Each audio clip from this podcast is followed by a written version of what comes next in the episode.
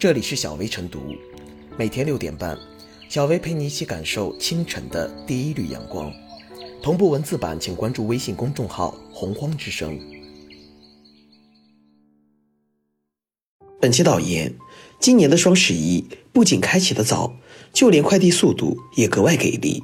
很多人并没有遭遇往年的物流爆仓、快递变慢等情况，但是蜂拥而来的快件也让收件问题再度被网友热议。消防栓、电梯井、地垫、门口、门把手等都成了快递的签收人，而快递投递的矛盾也在这些非人类的签收中凸显。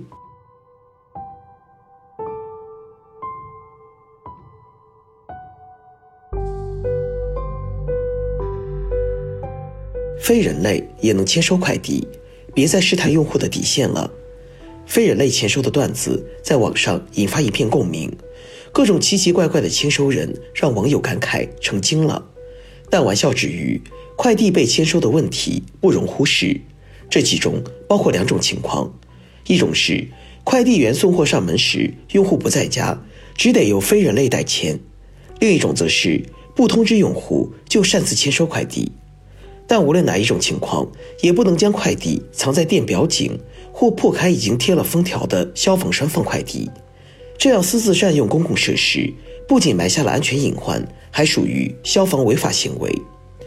作为快递配送的最终环节，收货人签收是为了确认商品已经完好收到。可当签收人变成非人类，那么签收的意义也就不存在了。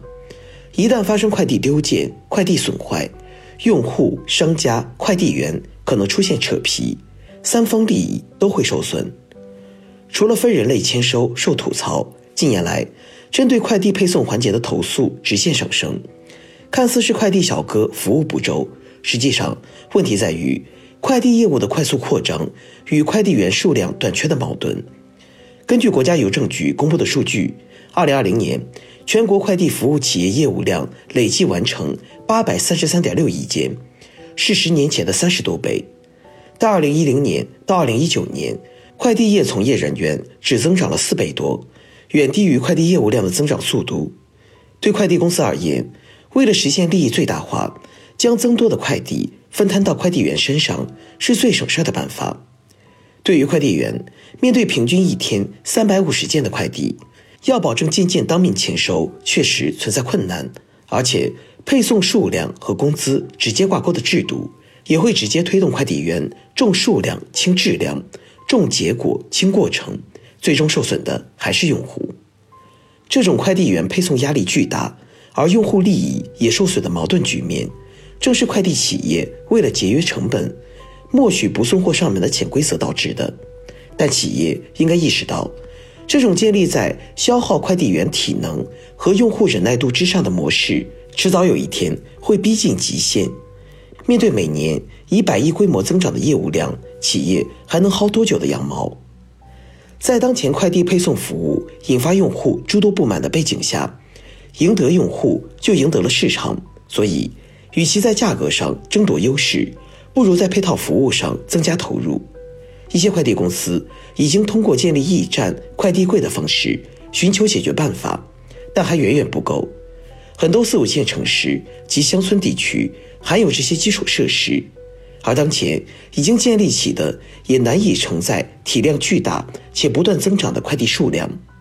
为此，在加大配套设施建设的同时，快递企业可以加强与各区域的小商超、社区物业等的合作，在确保本人签收不乱收费的基础上，借助这些广泛分布在居住地的便民场所，进一步缩短与用户的距离，也减轻派送和寄存的负担。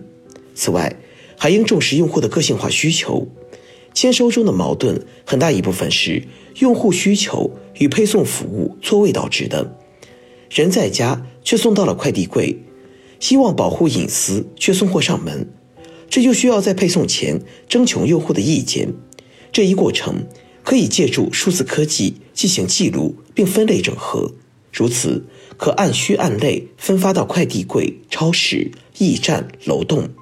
避免了非人类签收的问题，也节省了配送时间。非人类签收、不送货上门等物流配送问题长期存在，甚至成为行业潜规则，必须引起重视。快递行业要实现良性发展，就应在问题出现时及时止损。若不断试探用户底线，只会换来用户用脚投票。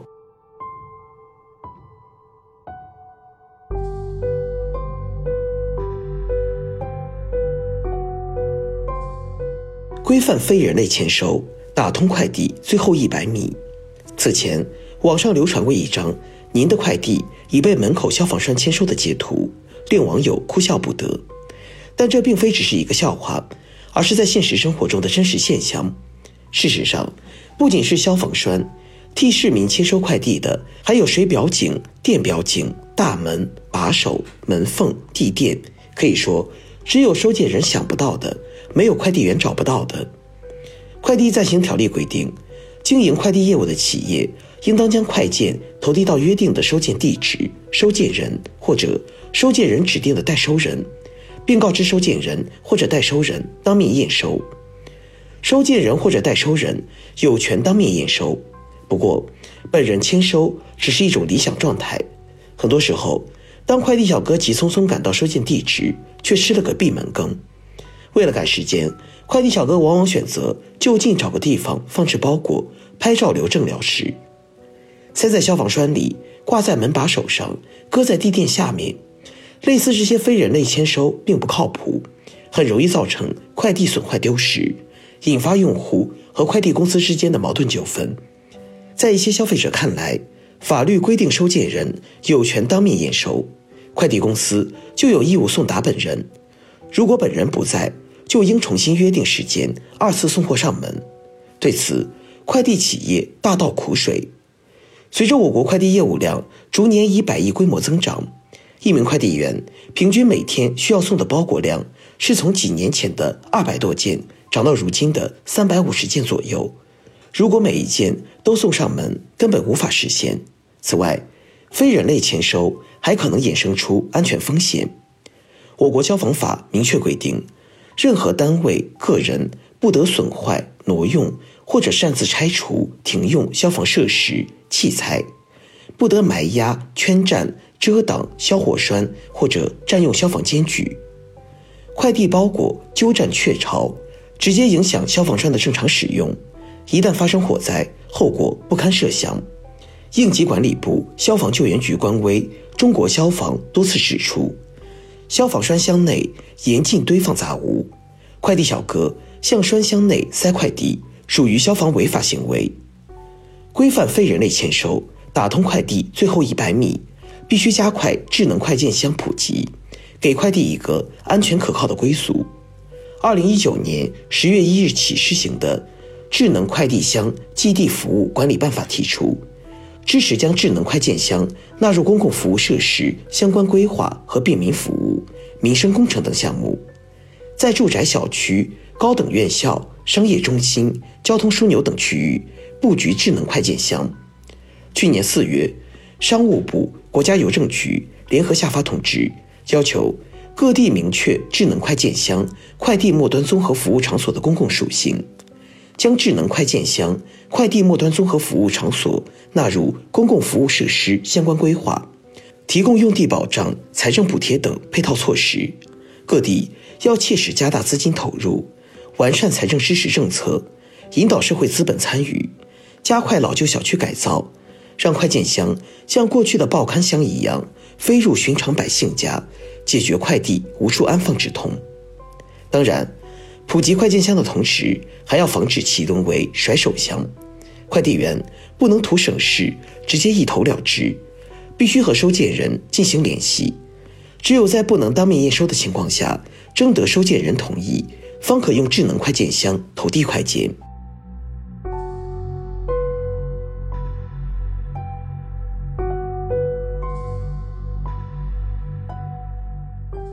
最后是小薇复言。快递配送难以做到当面验收，是一个老生常谈的问题。